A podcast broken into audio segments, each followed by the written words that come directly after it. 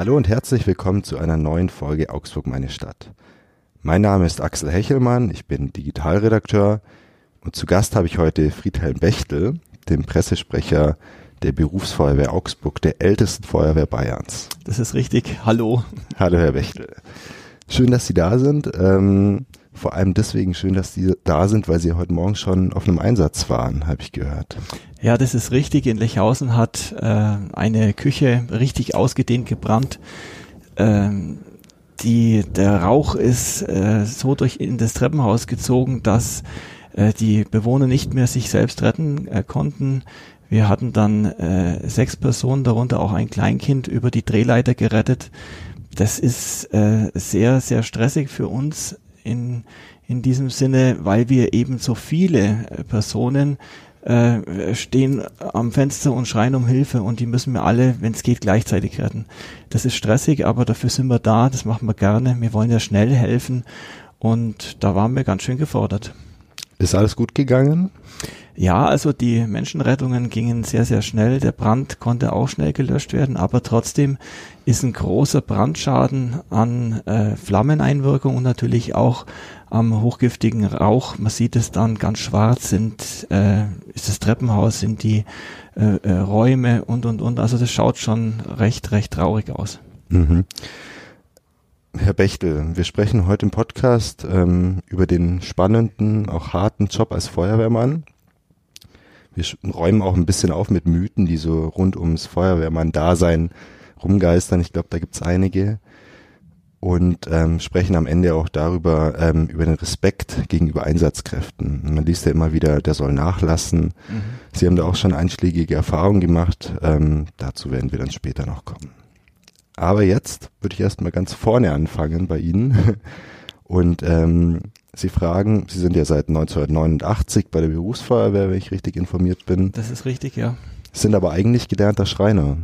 Ja, ich habe mal den Beruf des Schreiners erlernt, war da auch ganz glücklich. Äh, meine Firma hat dann äh, pleite gemacht und so äh, ist mein Kindheitstraum eigentlich. Als kleiner Bub wollte ich immer Feuerwehrmann werden. Das haben ja viele, diesen Kindheitstraum. Nur ich hatte den halt äh, bis 18, 19 Jahre und dann irgendwann mal bin ich äh, auf die Annonce eben in der AZ gekommen und habe dann äh, mich beworben und es hat ganz gut geklappt. Wollen Sie ganz kurz skizzieren, wie dann Ihre Laufbahn war? Heute sind Sie Pressesprecher bei der Berufsfeuerwehr Augsburg. Ähm, wie war dann Ihr Weg?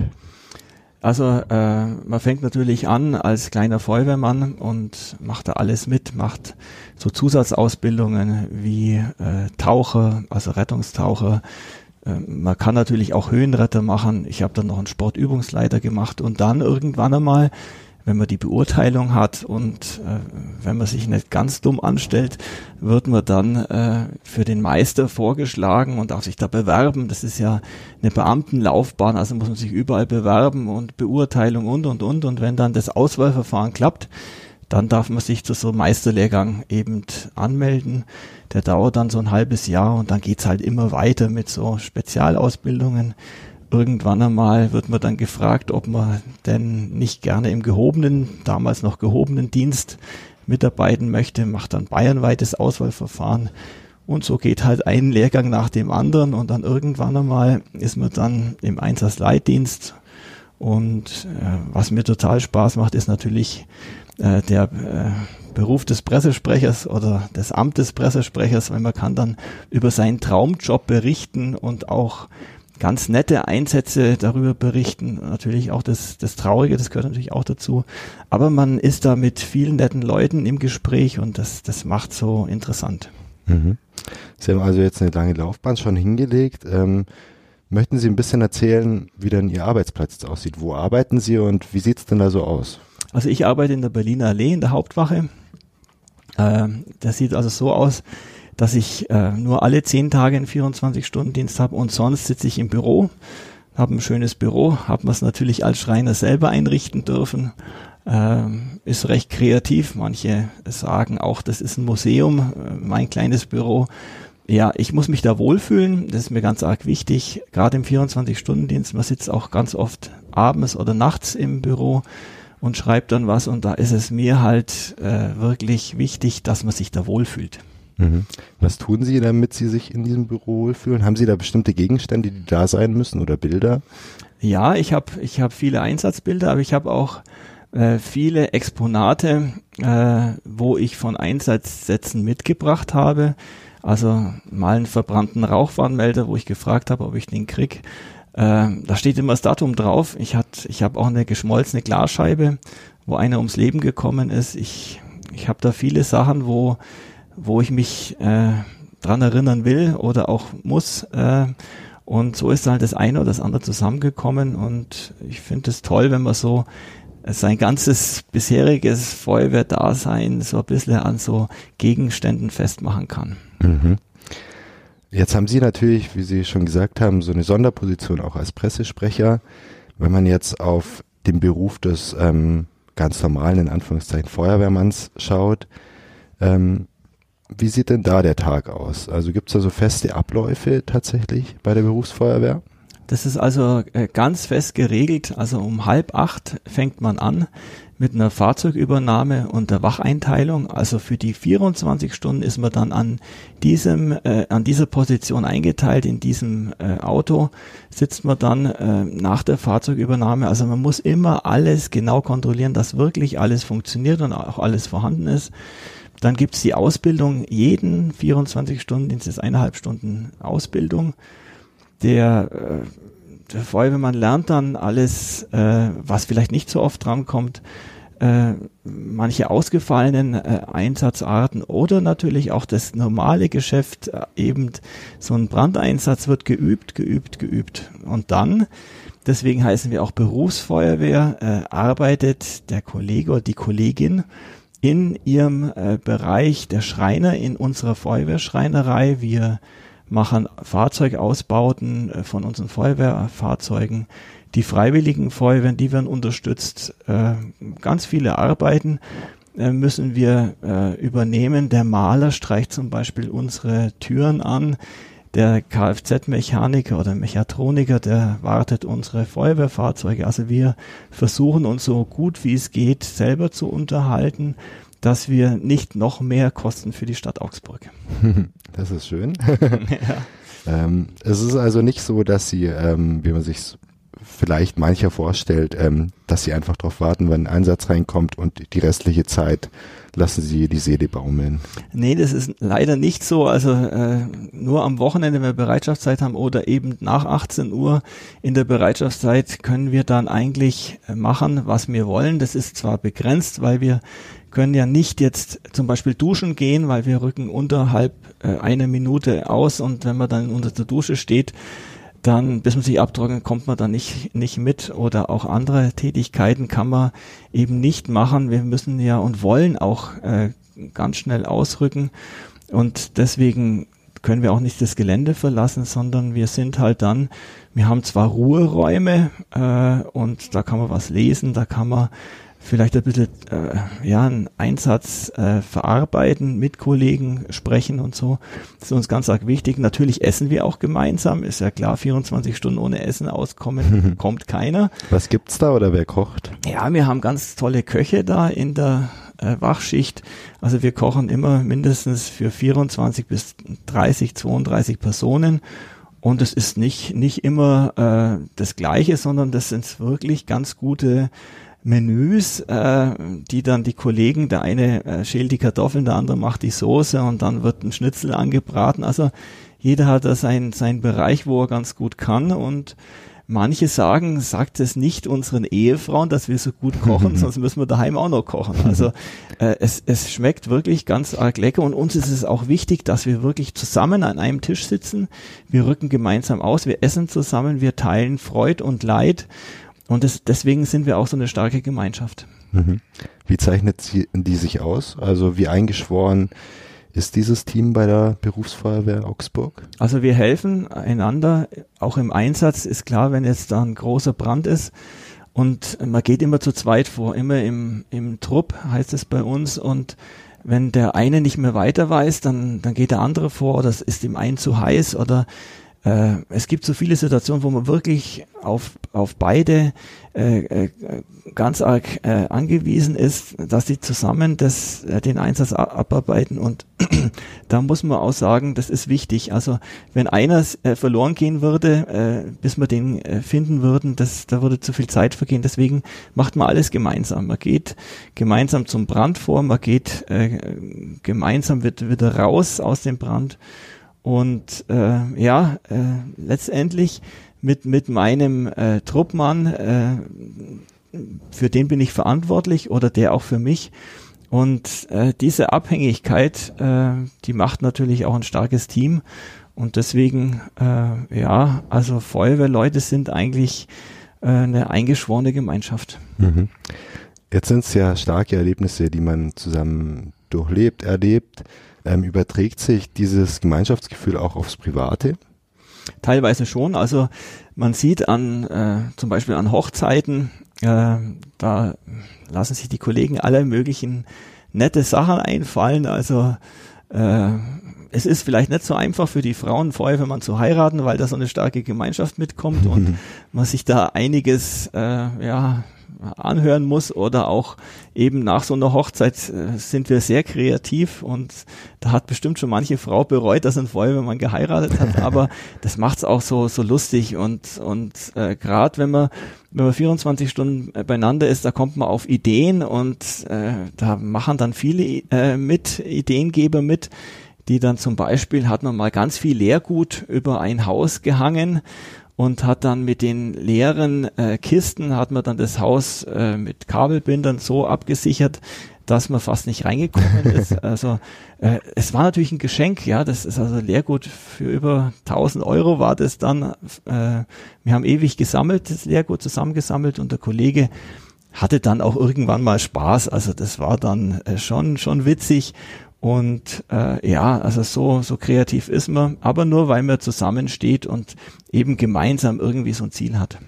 Braucht solche spaßigen Erlebnisse auch, so als Ausgleich zu oft ähm, schwierigen Einsätzen? Unbedingt. Äh, also das ist, das ist wichtig, dass man nicht nur einen ganzen Tag äh, traurige Sachen äh, erlebt, sondern dass man das auch durch die lustigen äh, Einsätze äh, da ein bisschen mehr verarbeiten kann. Das ist mir auch ganz arg wichtig, dass ich nicht nur über das Schreckliche berichte äh, in meinen Presseberichten, sondern auch manchmal was, was Witziges, wo ich dann auch meinen Stress äh, verarbeiten kann. Mhm. Wir kommen später noch zu Einsätzen, die Ihnen möglicherweise besonders in Erinnerung geblieben sind. Zuerst äh, möchte ich aber noch auf ähm, den Tagesablauf schauen. Ähm, und zwar ist die Berufsfeuerwehr ja, wie Sie schon gesagt haben, 24 Stunden natürlich im Einsatz. Es kann ja immer was passieren. Den Tag haben Sie schon ein bisschen geschildert, der ist sehr gut durchstrukturiert. Mhm. Wie sieht's denn nachts aus? Also nachts ist es so, also bis äh, 17 Uhr haben wir eben unseren Arbeitsdienst in den Werkstätten, jeder arbeitet in seinem Workshop und dann zwischen 17 und äh, so circa 18 Uhr machen wir Dienstsport. Also uns ist es ganz arg wichtig, dass der Feuerwehrmann fit ist. Ich kann nicht im Einsatz jetzt sagen, äh, zwei äh, kann ich retten und den dritten, der um Hilfe ruft, den muss ich erst, äh, muss, brauche ich eine Zeit, mache ich eine Pause, muss was essen, was trinken. Das geht nicht. Und von uns wird schon verlangt, dass wir fit sind und dass wir am besten die drei auf einmal retten können. Deswegen ist unser Dienstsport ganz arg wichtig. Ich sehe das immer recht positiv. Äh, wir sind das, glaube ich, das einzige Amt, wo eine Stunde bezahlten Sport bekommen, ja. Äh, natürlich. Klingt toll. Ja. ja, genau. Natürlich, dass wir uns fit halten, aber auch anders, weil wir oft schwere Sachen heben müssen, ist auch Wirbelsäulengymnastik, Rückenschule dabei. Wir haben unsere Sportübungsleiter, die da dafür ausgebildet sind äh, und ähm, ja, damit wir fit sind, damit wir schnell helfen können, eben für die Bürgerinnen und Bürger da sein können. Jetzt gibt's natürlich außerplanmäßige Dinge und das sind dann meistens eben Einsätze, die reinkommen. Ähm, wie erfahren Sie davon, dass ein Einsatz reinkommt und was passiert dann? Also was wird dann alles in Bewegung gesetzt? Also egal wo wir sind, äh, in welchem Büro, in welchem, in welcher Werkstatt, auch auf dem Klo, überall sind äh, Lautsprecher und da kommt die Durchsage, sagen wir Brand 3 Person. Wir wissen ganz genau, welche Fahrzeuge fahren, dann werden auch die Fahrzeuge durchgesagt und äh, wir rücken dann so schnell wie es geht aus. Egal, ob es jetzt nachts ist oder untertags, es ist völlig egal. Äh, wir wollen schnell helfen. Und dann lassen wir alle stehen und liegen. Der Schreiner, der gerade einen Schrank vielleicht zusammenleimt, der muss nochmal neu anfangen. Der äh, Maler, dem wahrscheinlich wird der Pinsel eintrocknen. Äh, uns ist natürlich der Einsatz wichtiger wie unsere Tätigkeiten in den Werkstätten. Und dann äh, rutschen wir über Rutschstangen äh, runter an das Fahrzeug hin, äh, kleiden uns ganz schnell an. Also wir sind in der normalen Hose, wir ziehen die Überhose drüber, unseren äh, Feuerwehreinsatzkittel äh, an, unsere Jacke, einen Helm, Handschuhe an, äh, ja, die Stiefel und so weiter und springen dann sofort ins Fahrzeug und wenn das Fahrzeug rollt, rüsten, rüstet sich der Angriffstrupp sofort mit äh, Atemschutzgerät aus und sobald das Fahrzeug an der Einsatzstelle angekommen ist, springt er raus und wir können sofort mit dem Brandbekämpfen anfangen. Mhm. Da habe ich jetzt zwei Nachfragen. Erstens, wenn ich ganz menschliche Bedürfnisse habe und jetzt auf dem Klo sitzt beispielsweise, dann muss ich mich beeilen, oder? Ja, da könnte man jetzt äh, etwas Unschönes sagen, das wäre echt scheiße, aber das will ich jetzt hier gar nicht so sagen. Äh, ja, das ist ein menschliches Bedürfnis, aber darauf können wir keine Rücksicht nehmen. Das mhm. muss einfach innerhalb von der Minute, teilweise noch schneller, äh, muss es äh, funktionieren, dass 18 Mann im Löschzug sofort ausrücken können. Mhm. Eine Minute haben Sie Zeit? Circa, ja. Okay. Ja. Und eine zweite Nachfrage, Sie haben gerade diese Rutschstangen, ähm, die man auch aus Filmen beispielsweise kennt, erwähnt, die gibt's also wirklich? Ja, die gibt's bei uns in der Hauptwache und auch auf der Südwache natürlich, ähm, meistens bei den Berufsfeuerwehren. Die ist von ganz oben, von der Decke äh, bis ganz unten ein bisschen über neun Meter lang und äh, da rutschen wir dann eben mit einer bestimmten Haltung rutschen wir dann runter. Das geht einfach schneller und ist von der Unfallgefahr wesentlich, äh, ja, äh, wesentlich leichter wie jetzt, äh, wenn man die Treppen runterlaufen würde und würde umknicken. Mhm. Deswegen rutschen wir, wir rutschen ziemlich schnell, also übereinander, man muss schnell unten weggehen, dass äh, der andere nicht auf, auf, auf die Ohrwatschel drauf rutscht oder so, das ist, das ist alles geübt und das geht natürlich recht schnell. Vielleicht darf ich hier noch eine Geschichte erzählen. Wir hatten äh, nachts einen Einsatz und der Kollege, der hat gerade daheim ein Haus gebaut und hatte ganz viele Kinder daheim und der, der ist dann richtig eingeschlafen in unserer Ruhezeit und ist dann mit seiner Bettdecke runtergerutscht. Das war natürlich für uns so witzig, dass der mit seinem Bett äh, ausrücken will. Wir haben dann so gelacht, wir hätten fast nicht mehr ausrücken können. aber das war dann, äh, wir sind dann schon gefahren, aber trotzdem hat jeder gegrinst. Der ist jetzt schon in Pension, der Kollege, aber äh, trotzdem so ein Erlebnis, das, das prägt sich natürlich ein. Mhm. Ich musste mir jetzt richtiges Lachen unterdrücken, sonst hätte es den Ton komplett zerstört, ja. glaube ich. Ähm, aber es ist natürlich eine kuriose Situation. Ja. Ähm, also insgesamt, wenn ich das so höre, erfordert gerade diese große Wache, die Sie da haben, die Hauptwache oder die Südwache, die zweite, mhm. ähm, einiges an Logistik und ähm, ein, einstudierten Abläufen. Ähm, vielleicht können Sie ein bisschen erläutern, wie viele Einsatzfahrzeuge, wie viele ähm, Einsatzkräfte sind denn bei Ihnen vor Ort in Augsburg? Also so aus dem Stegreif kann ich das jetzt gar nicht sagen. Mhm. Ich weiß nur, dass die äh, äh, Berufsfeuerwehr, die Haupt- und die Südwache äh, rund um die Uhr so 38 äh, äh, Personen, Einsatzkräfte vorhalten. Das sind alles äh, Beamte, äh, Kommunalbeamte. Aber wir könnten nicht ohne unsere freiwilligen Feuerwehren äh, gerade am Wochenende, gerade von 17 bis 7 Uhr, könnten wir nicht diese Einsatzsätze abarbeiten. Gerade beim Sturm sieht man, da geht's ohne freiwillige Feuerwehr überhaupt nicht auch andere Einsätze, da sind die mit eingebunden, die sind einfach vor Ort, zum Beispiel Bergheim, bis, bis wir da rausfahren, da äh, können die von daheim aus äh, locker ausrücken äh, zu ihrem äh, Feuerwehrhaus und dann eben wegfahren und äh, dann kommen wir äh, trotzdem später wie die ortsansässige Feuerwehr zur Einsatzstelle. Es ist ganz arg wichtig. Wir haben äh, starke freiwillige Feuerwehren und ohne die äh, könnten wir eigentlich nicht diesen Brandschutz sicherstellen. Mhm. Also ein extrem wichtiger Faktor, dass es diese freiwilligen Feuerwehren gibt. Ja, die das äh, ehrenamtlich machen, die äh, ehrenamtlich ihr Leben aufs Spiel setzen für Leute, die sie eigentlich überhaupt nicht kennen. Also das verdient meine äh, höchste Hochachtung. Das finde ich äh, super, dass man äh, zu, zu seinem äh, vielleicht stressigen äh, Job auch noch ehrenamtlich in der Freu äh, Freiwilligen Feuerwehr tätig ist. Also finde ich echt äh, super, verdient echt sehr große Anerkennung. Mhm. Vielleicht ganz kurz nur aufs Verhältnis Berufsfeuerwehr, Freiwillige Feuerwehr. Wie stimmen Sie sich da ab, dass alles optimal läuft und alles glatt läuft? Also wir kennen uns, wir machen zusammen Übungen, wir haben oft Einsätze miteinander und ist klar, einer muss es sagen haben und äh, aber wir wollen da nicht jetzt so vorgehen, weil ich jetzt der Einsatzleitdienst bin, äh, lasse ich mir nichts sagen. Das ist unbedingt wichtig, Ortskenntnis ist wichtig. Und auch wenn der kleinste Feuerwehrmann, der jüngste Feuerwehrmann von der Freiwilligen Feuerwehr kommt und sagt, du, denk doch bitte an das, bin ich froh und dankbar. Wir wollen gemeinsam so schnell wie es geht den Einsatz abarbeiten und wollen auch ohne Unfälle nach Hause kommen, dass sich keiner verletzt, ist mir ganz arg wichtig.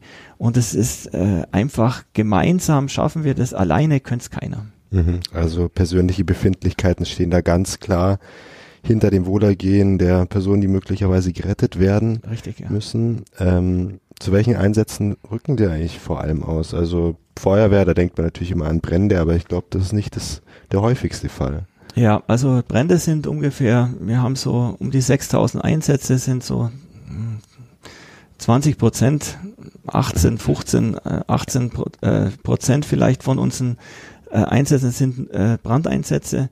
Alles andere sind dann äh, Kleinalarme, sind Rettungsdiensteinsätze, sind äh, ganz viele Unfälle auch. Auch in der Stadt äh, wundert es mich jedes Mal, wie schnell da gefahren werden kann dass zum Beispiel ein Motorblock rausreißt. Es sind äh, schwere Verletzten äh, in den Fahrzeugen, die wir dann retten müssen, die wir teilweise rausschneiden müssen.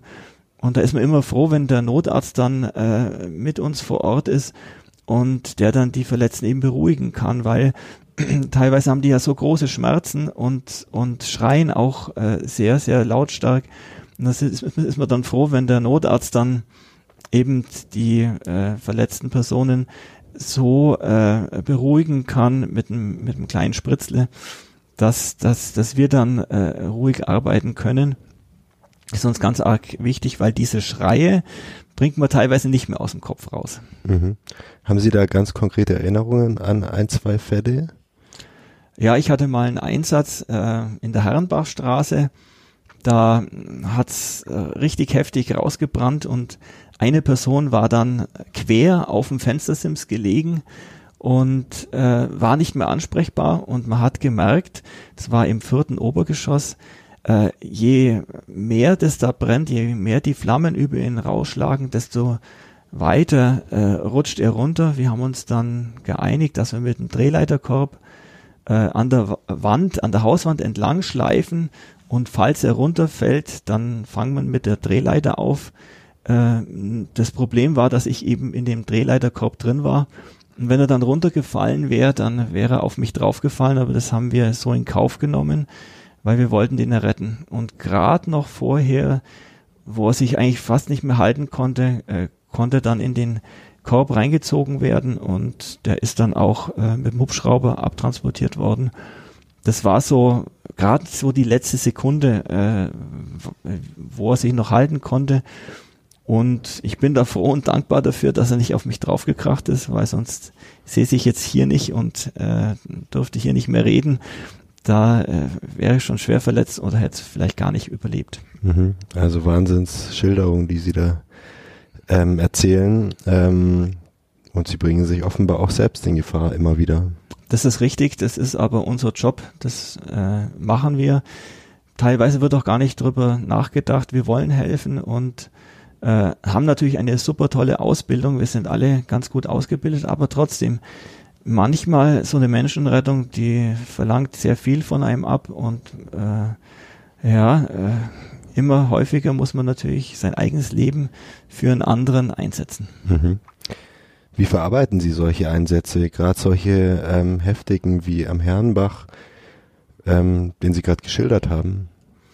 Also es ist jetzt immer so, dass wir nach großen Einsätzen setzen wir uns zusammen, machen eine Einsatznachbesprechung, dass jeder auf demselben Stand ist. Also jetzt ich zum Beispiel als Einsatzleiter sage dann, ich habe das und das entschieden, weil dieses Lagebild habe ich vor mir gesehen und dann, dann wissen äh, alle meine Kollegen, äh, warum ich so entschieden habe. Äh, bei dem Fall ist im Herrenbach, ja, man, man spricht mit, mit genügend äh, Leuten darüber, man verarbeitet es äh, letztendlich äh, mit der Familie, mit Freunden. Also ich, ich äh, fühle mich da sehr gut aufgehoben und äh, das kann man verarbeiten, aber so ganz wegbringen äh, kann man so einen Einsatz nicht. Also der bleibt immer und es gibt äh, ja Tage, gerade des Nachts, wenn ich so privat mit dem Auto fahre und äh, ich fahre das Auto nicht und dann kommen mir schon manche Bilder immer wieder in Sinn,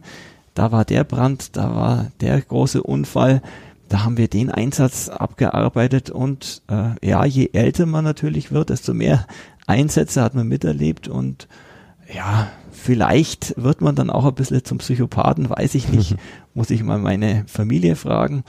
Aber ähm, es ist jedenfalls nicht so, dass ich jetzt äh, nachts äh, schweißgebadet aufwach äh, von irgendwelchen Albträumen, das nicht. Also soweit hat man das schon im Griff. Aber man muss drüber reden. Äh, früher war das oft nicht so. Da äh, hat man Held gespielt, ja, bei den älteren Kollegen. Und jetzt ist es wirklich so, man kann einen drauf ansprechen und man redet drüber.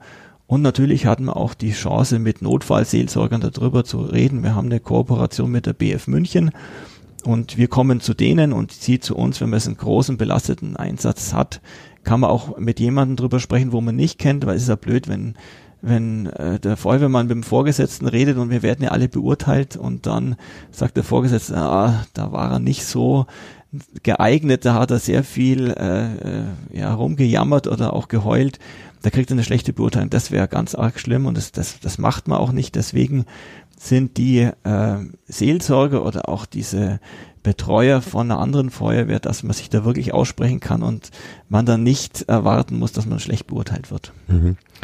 Schafft das jeder gut, speziell vielleicht auch jüngere, unerfahrene Kollegen, ähm, mit dieser Art der Aufarbeitung ähm, wirklich Erlebnisse so ähm, aufzuarbeiten, damit sie einen nicht mehr sehr belasten? Also kann damit jeder wirklich gut umgehen? Also ich, ich, ich kann das nicht von jedem sprechen, aber ich, ich merke das natürlich schon beim Einsatz. Ähm, Gerade beim plötzlichen Kindstod äh, hatten wir so einen Fall, ein ganz kleines Baby äh, wurde reanimiert und es war leider erfolglos. Gell? Und der Kollege, der hatte genau das äh, gleiche Alter von Baby hatte er daheim und der war natürlich schon mehr belastet wie jetzt einer, der der vielleicht ein bisschen einen Abstand dafür, davon hat. Ja, das war total traurig. Ähm, und gerade wenn man selber Kinder hat, gerade wenn man äh, selber in so eine Situation kommen kann, ist es natürlich für einen äh, schwerer. Als Vorgesetzter merke ich das aber schon ziemlich schnell, gerade bei so einem Einsatz mit eingeklemmten Personen im Fahrzeug, da arbeiten manche Kollegen anders. Die, die kennt man nicht, nicht wieder. Die sind dann auf einmal viel, viel schneller oder oder äh, überlegen manches vielleicht äh, langsamer.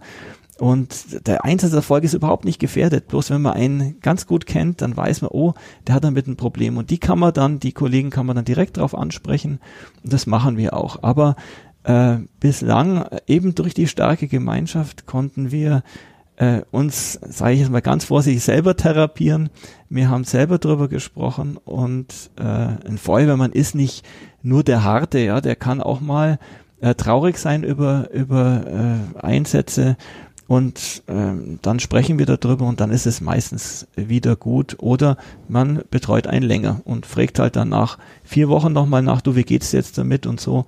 Aber bislang äh, es geht es gut, aber es gehen auch viele Kollegen äh, vorzeitig in Pension. Und die haben dann teilweise damit ein Problem, wenn die in der in der Nacht jetzt aufgeschreckt werden und müssen ausrücken. Da gab es immer wieder viele, die einen ganz hohen Puls haben, dass die nicht mehr ausrücken konnten. Und äh, die sind dann vorzeitig in Pension gekommen, weil sie es eben nicht mehr machen konnten. Mhm. Jetzt gibt es ja zum Glück nicht immer solche ganz schlimmen Einsätze. Es gibt auch ähm, kleinere Einsätze, zum Beispiel wenn die Katze vom Baum gerettet werden muss. ähm, gibt es auch irgendwelche kuriosen Anrufe von ähm, Bürgern, die Sachen melden, wo Sie jetzt als Feuerwehrmann sagen, hm, ist vielleicht nicht unser Job? Also die angesprochene Katze auf dem Baum, die gibt's meistens nur in den Bilderbüchern von den Kindern. Wir fahren vielleicht im Jahr, ach, maximal eine Handvoll Einsätze haben wir Katze auf dem Baum, weil die meisten Katzen gehen dann irgendwann mal runter. Aber es ist, ist trotzdem äh, immer schön, wenn man diese Bilder, die kenne ich auch von meinem, äh, von meinem äh, Kinder, Kinder, von meinen Kindern und auch von meinen Kinderbüchern. Äh, schaut ganz gut aus. Es gibt nette Einsätze. Also äh, jetzt zum Beispiel gerade äh, war ein Einsatz unserer, unserer Fahrschule, also alle, die bei uns Feuerwehrmann werden, kriegen auch den Lkw-Führerschein und die sind dann so schön mit dem Feuerwehrfahrzeug gefahren und plötzlich ist ein ganz großes Pferd von rechts gekommen und ist über die Straße galoppiert. Ja, das sind so nette Einsätze. Dann hält man natürlich an, macht Blaulicht an, versucht das Pferd einzufangen. Das war noch außerhalb vom Stadtgebiet, also es ist eine freiwillige Feuerwehr gekommen, hat uns unterstützt. Das macht natürlich dann schon Spaß. Oder auch eine nette alte Dame hat angerufen und hat gemeldet, dass ihr Herzschrittmacher so piept, immer wieder so piept. Da sind wir da hingefahren und haben natürlich sie beruhigt und das war dann der Rauchwarnmelder. Also es gibt, es gibt nette Einsätze, wo man, wo man echt äh, lachen äh, kann und das ist auch unbedingt notwendig, weil hätten wir nur so schreckliche, traurige Einsätze, ja, dann hätten wir nicht so viel, äh, klar, nicht so viel Freude im Beruf und aber gerade diese Anzahl von verschiedenen Einsätzen, das macht es halt so spannend und so interessant. Mhm. Ähm, jetzt die Frage, darf ich eigentlich auch bei solchen Sachen wie mit dem vermeintlichen Herzschrittmacher, der dann der Feuermelder ist, die, äh, die Feuerwehr rufen? Wann darf ich und wann nicht? Also für uns ist es ganz arg wichtig, bei allen Problemen äh, wirklich die 112 zu wählen. Unsere Kollegen dann von der integrierten Leitstelle Augsburg, die fragen dann äh, den Anrufer eben äh, ganz viele Fragen und dann wird zum Beispiel klar, äh, wir schicken ein Feuerwehrauto, wir schicken, den Rettungsdienst oder auch den Notarzt, aber äh, für uns ist es wichtig, lieber einmal zu viel anrufen, äh, gerade bei Kindern, äh, wenn die hinterm Gartenzaun irgendwie was qualmen sehen, äh, sollen die unbedingt die Feuerwehr rufen. Es könnte ja der Grill sein, aber es kann auch ein großer äh, Brand sein. Wir wissen es nicht. Und äh, es gibt immer wieder Einsätze, wo äh, ziemlich viele Leute zuschauen und, und ja, wir nennen sie natürlich Gaffer. Und sie wundern sich, warum kommt die Feuerwehr nicht? Warum kommt der Rettungsdienst nicht? Und dann kommen sie drauf, Mensch, es hat ja keiner den Notruf gewählt. Es hat ja keiner die 112 gewählt. Nur alle haben gegafft und keiner hat uns benachrichtigt. Und da sagen wir gerade in der Brandschutzerziehung, äh, liebe Kinder, traut euch die 112 zu wählen. Wir haben noch niemanden geschimpft, wenn man äh, uns, äh, weil man es nicht gesehen hat, einfach so alarmiert hat. Es ist wichtig, dass ihr euch traut, weil eben diese Schilderung, die kommt ab und zu vor, dass keiner uns ruft. Und das ist natürlich dann ganz arg schlimm, gerade wenn man in so einem brennenden Haus ist und keiner setzt den Notruf ab. Mhm. Ähm, zu Gaffern und so weiter kommen wir später noch. Herr Bechtlich wird Sie jetzt ein paar Mythen kurz abfragen. Ähm, ja. Ich kann auch gern kurz antworten. Ähm, Im Internet geistern viele Fragen rum und auch viele ähm, Personen so stellen sich die Frage zu bestimmten ähm, Gegebenheiten, warum macht die Feuerwehr das so und so, ähm, warum brauche ich einen Rauchmelder und so weiter. Da würde ich jetzt kurz ein paar Sachen durchgehen. Was wir schon abhaken können, ist, die Stange zum Runterrutschen gibt es tatsächlich. Die gibt's ja. ähm, ein Vorwurf, den man manchmal hört, ähm, ist, dass die Feuerwehr auch gern einfach das Martinshorn anmacht und damit ähm, Bürger belästigt, wo es gar nicht sein müsste. Also äh, der Gesetzgeber schreibt vor, wenn wir losfahren an der Feuerwache bis zur Einsatzstelle, haben wir das Blaulicht und das Martinshorn gemeinsam einzuschalten. Und äh, das ist das ist unser großes Problem, dass der Bürger das eigentlich nicht weiß. Äh, Gerade jetzt nachts äh, auf eigene Gefahr, muss man sagen, schalten wir oft das Martinshorn aus, aber rein rechtlich müssten wir alle Fahrzeuge, also im Löschzug sind es fünf große Fahrzeuge, müssten das Blaulicht und das Martinshorn gemeinsam einschalten, bis man zur Einsatzstelle gekommen ist. Und dann natürlich zur Absicherung nur das Blaulicht. Hm. Also sind sie eigentlich viel rücksichtsvoller, als sie sein müssten, rein rechtlich. Ja, auch wenn sie es nicht vermuten, wir sind die Guten, das ist hm. so ein komischer Spruch ich, ich weiß es, es nervt einfach, wenn man nachts äh, schlafen will oder schläft und da kommt ein Martinshorn, aber äh, man muss einfach so denken, vielleicht ist es ja für einen, den ich kenne, oder vielleicht ist es auch irgendwann mal für mich.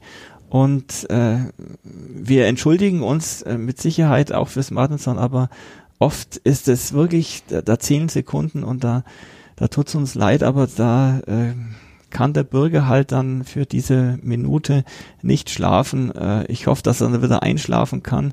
Wir haben da schon Verständnis, aber wir möchten halt allen möglichst schnell helfen. Mhm. Es gibt nun mal auch wichtige Sachen als drei Minuten Schlaf, wenn es um Lebens äh, um Leben geht beispielsweise. Ja, das ist richtig, aber ich verstehe das schon, dass man da ein bisschen sauer ist auf die Feuerwehr. Okay.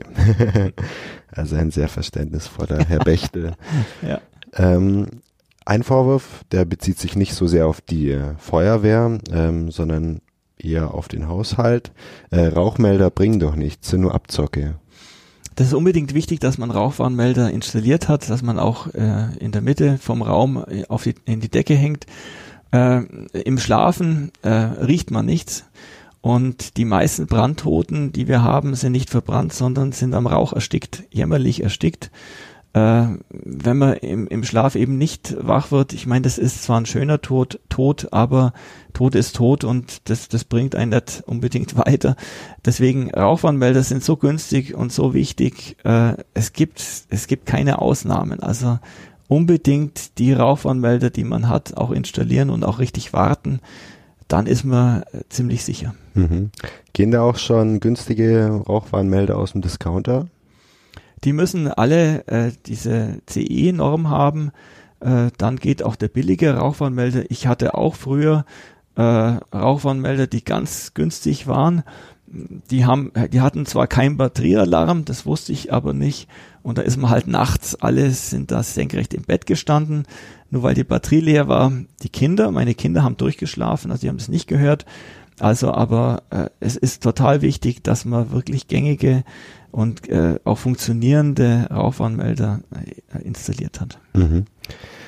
Dann wieder ein Vorwurf an die Feuerwehr, der muss man dazu sagen, wirklich von sehr, sehr wenigen Menschen auch nur kommt. Ähm, angenommen, es gibt einen Großeinsatz, Hotelturm oder Krankenhaus, ähm, dann fahren ja immer sehr viele Fahrzeuge von der Feuerwehr dort an. Ähm, in den meisten Fällen oder in vielen Fällen war es dann nur eben ein Fehlalarm, ähm, der Einsatz kostet natürlich entsprechend. Was sagen Sie dazu? Kann man da nicht erst ein Fahrzeug einfach mal hinschicken zum Schauen und dann zieht man die anderen nach?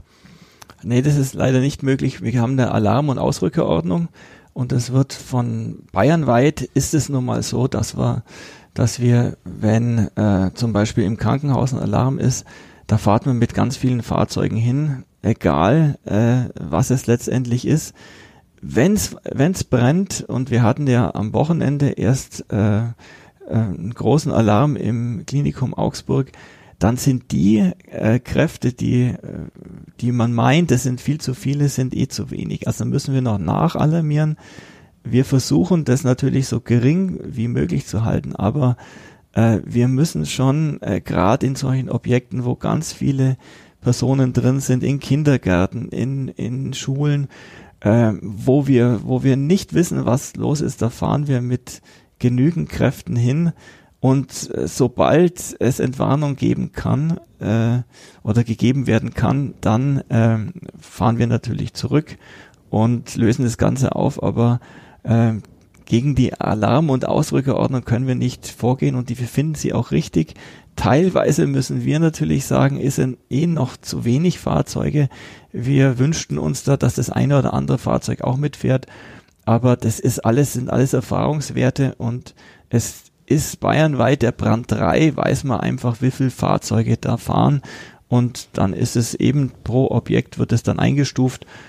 Das, das können wir nicht äh, ändern und äh, wir finden es auch richtig so. Mhm. Dann haben wir jetzt einige Mythen durch. Ähm, Herr Bechtel, fällt Ihnen noch irgendein Satz ein, irgendein Vorwurf, den Sie klarstellen möchten, den Sie öfter hören? Ja, bei unseren Brandeinsätzen war es jetzt zum Beispiel äh, so, dass wir dann oft äh, eben nach ver verbrannten äh, Mobiliar riechen dann und dann kommt der eine oder andere immer auf die Idee, Mensch, warum riecht ihr denn so komisch? Das wurde mir auch schon mal vorgeworfen. Ich hatte halt vor ein paar Minuten einen Brand und bin dann trotzdem zu dem nächsten Einsatz ausgerückt. Zum anderen ist es natürlich auch so, wir hatten jetzt äh, bei den Sturmeinsätzen hat es ein ganzes Dach abgedeckt und wir sind dann aufs Dach raufgeklettert. Da wäre fast keiner raufgeklettert, weil so ein starker Sturm war. Und wir haben dann eben oben an dem, an dem Dach, da war Dachpappe und, und was weiß ich alles draufgelegen. Das ganze Dach war weg. Und wir sind dann mit den dreckigen Stiefeln runter in diese äh, Wohnung oder in dieses Objekt und dann haben wir einen Anschiss gekriegt, dass wir das ganze Objekt dreckig gemacht haben. Wir konnten überhaupt nichts dafür. Wir sind mit sauberen Schuhen raufgegangen. Aber wo sollen wir denn unsere Schuhe putzen, wenn wir dann oben am Dach, wenn dann halt äh, so viel so viel Unrat und, und so viel Dachpappe äh, dran liegt, so viel Staub. Und dann kriegt man auch noch einen Anschluss, dass man jetzt diese, dieses Objekt dreckig gemacht hat. Das verstehen wir natürlich nicht. Ähm, ich möchte den sehen, der da bei dem Sturm in fünf, im fünften Stockwerk aufs Dach geht und sein Leben riskiert, dass er da vom Sturm mitgenommen wird und da kriegt man auch noch einen, einen richtigen Ampfiff, dass man die, naja, die, den Boden dreckig gemacht hat, das haben wir nicht verstanden. Mhm. Unglaublich eigentlich, ja. Ähm, das erleichtert uns die Überleitung ganz gut zum nächsten Thema. Ähm, und zwar hört man ja immer wieder und liest immer wieder, dass der Respekt vor Einsatzkräften sehr stark sinkt. Ähm, das mögen jetzt solche Leute sein, die sich über ähm, eine dreckige Wohnung beschweren, nachdem sie dort ähm, einen Einsatz hatten. Das mögen Gaffer sein, die alles mitfilmen mit ihren Smartphones und eine Straße blockieren. Ähm, oder auch Autofahrer, die keine Rettungsgasse bilden und einfach mitten im Weg stehen. So grundsätzlich hat dieses Problem ähm, mit Respektlosigkeit, Achtlosigkeit zugenommen. Also ich denke auf jeden Fall, wo ich angefangen habe, äh, war das noch nicht so. Ich durfte mal ein paar Wochen in Amerika Dienst äh, tun.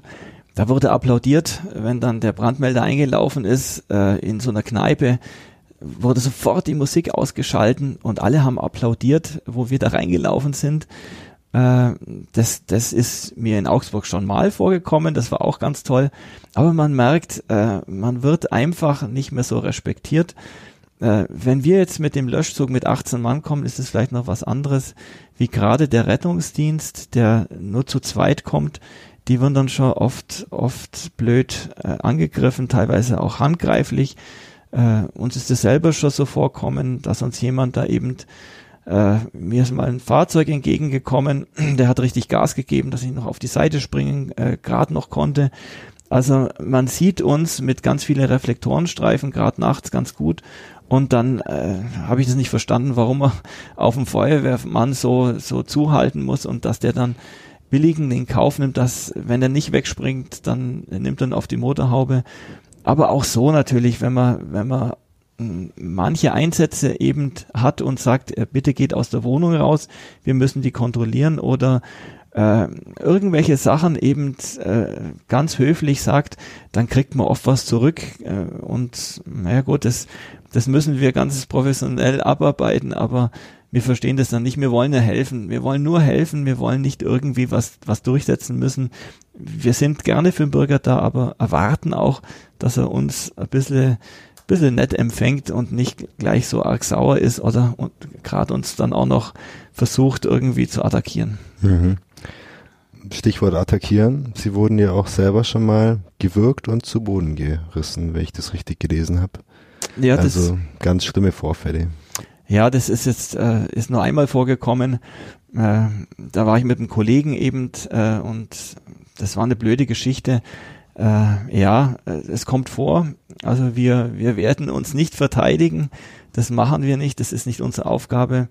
Äh, man muss sagen, äh, Gott sei Dank war die Polizei äh, mit uns beim Einsatz und die haben uns dann geschützt und das war auch äh, wichtig, weil äh, wir hätten dann nichts, nichts gegen den Mann machen können und wollen das auch nicht. Ja, wir haben eine ganz andere ganz anderer Tätigkeitsbereich und äh, ja, aber da muss man sagen, Polizei ist da, war da ganz schnell vor Ort und hat die Lage auch richtig gut eingeschätzt und die haben uns beschützt, ja. Mhm.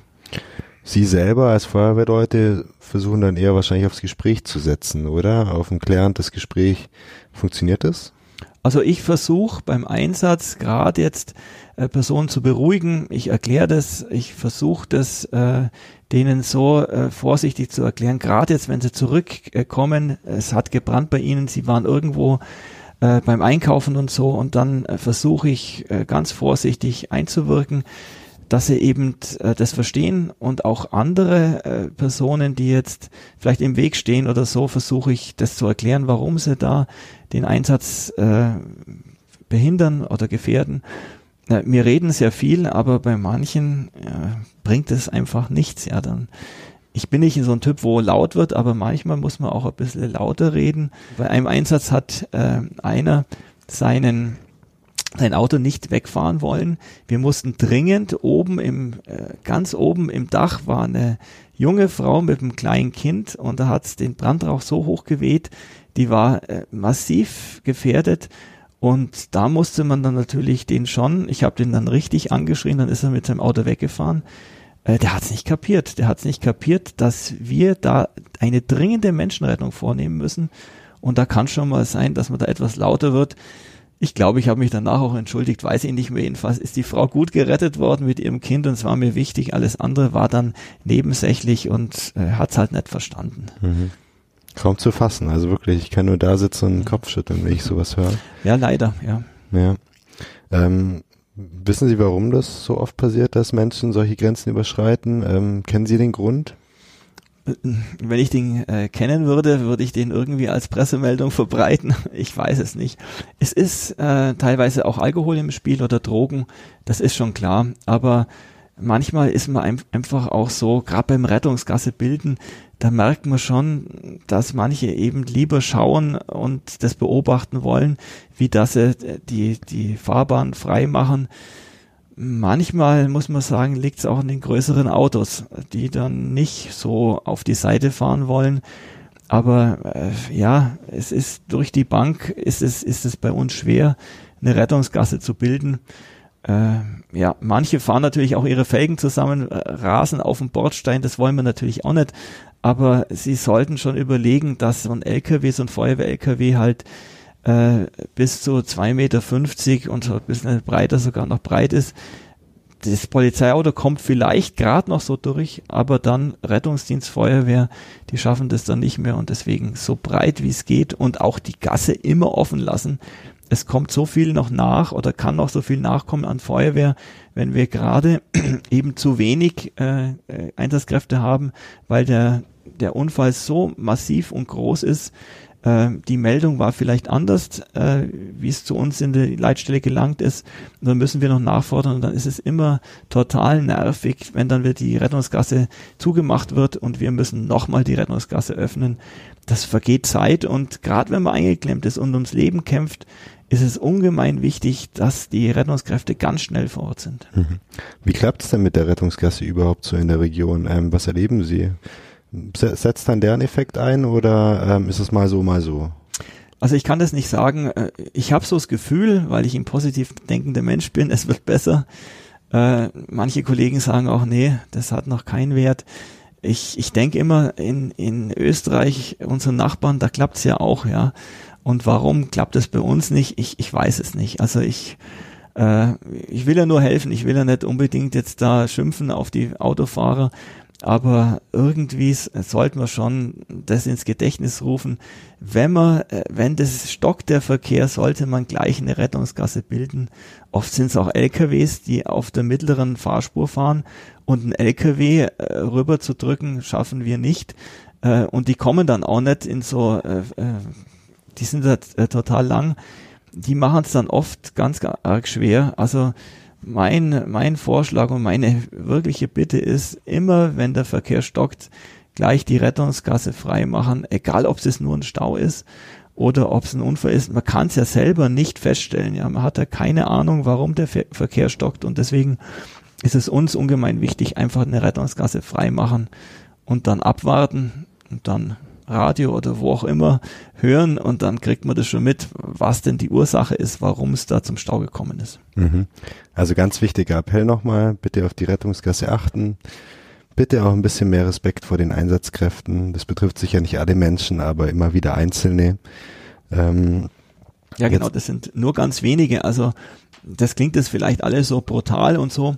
Das sind nur Einzelne. Der, der äh, normale Augsburger Bürger, der, der, die sind, die sind voll dankbar, sind äh, voll zufrieden, was wir für eine Arbeit machen. Die, die freuen sich, die loben uns, aber es sind ganz, ganz wenige, wo halt uns die Arbeit sehr, sehr schwer machen. Mhm. Jetzt waren wir auf der Straße unterwegs bei der Rettungsgasse. Ähm, ich würde ganz gern noch einen kurzen Block einbauen, ähm, auf was der Bürger achten kann, um zu Hause möglichst sicher zu wohnen. Also natürlich jede Gefahr lässt sich nicht ausschalten, aber es gibt vielleicht so ein paar Tipps, die jeder beachten kann im Haushalt, um sicher vor Bränden zu sein zum Beispiel. Also uns ist es ganz arg wichtig, äh, Feuerlöschsprays, das sind solche kleinen Sprays, die auch für die Brandklasse F, also für Küchenbrände auch zugelassen sind, kosten so um die 20 Euro.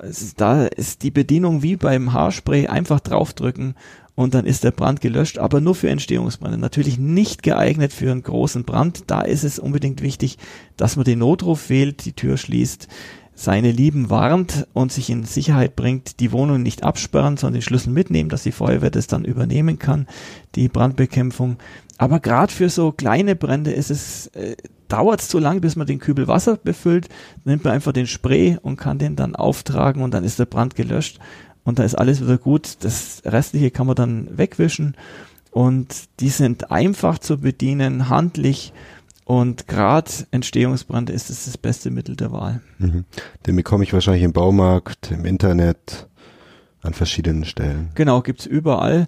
Äh, wie gesagt, kostet nicht viel, ist oft fünf Jahre haltbar und äh, man kann auch, wenn man will, einfach mal den testen, was es für eine Wurfweite ist. Natürlich nicht vorher was anzünden, sondern einfach mal testen. Äh, das ist eine ganz tolle Sache. Man hat nämlich schon äh, eine relativ große Wurfweite. Man muss also nicht direkt übers Feuer, sondern das, das ist, ein, ist eine feine Sache. Haben wir in der Brandschutzausbildung, äh, machen wir dafür Werbung und es ist völlig egal von was für einem Fabrikat. Die sind alle zugelassen, also die man halt äh, bei uns in Augsburg kaufen kann. Über Internet muss man halt vorsichtig sein, aber normal haben die alle diese Zulassung äh, von Markenherstellern und äh, dann hat man eigentlich Sicherheit. Man muss nicht den schweren Feuerlöscher nehmen und dann abwarten, bis er betriebsbereit ist und oft sind die noch mit Pulver und Pulver in der Wohnung ist dann alles schneeweiß. Äh, man putzt da ewig, gerade technische Geräte sind dann äh, kaputt und defekt.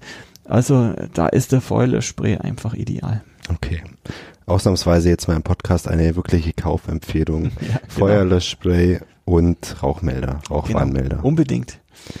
Ähm, wenn jetzt jemand draußen bei den Hörern Lust bekommen hat, ähm, Feuerwehrmann zu werden, ganz spontan, ähm, mal die offene Frage, kann jeder Feuerwehrmann werden? Wir haben natürlich ein Höchstalter 32 ist es. Äh, jeder, der sich bewerben kann, ob jetzt Frau oder Mann, braucht einen äh, praktischen Beruf oder einen feuerwehrdienlichen Beruf.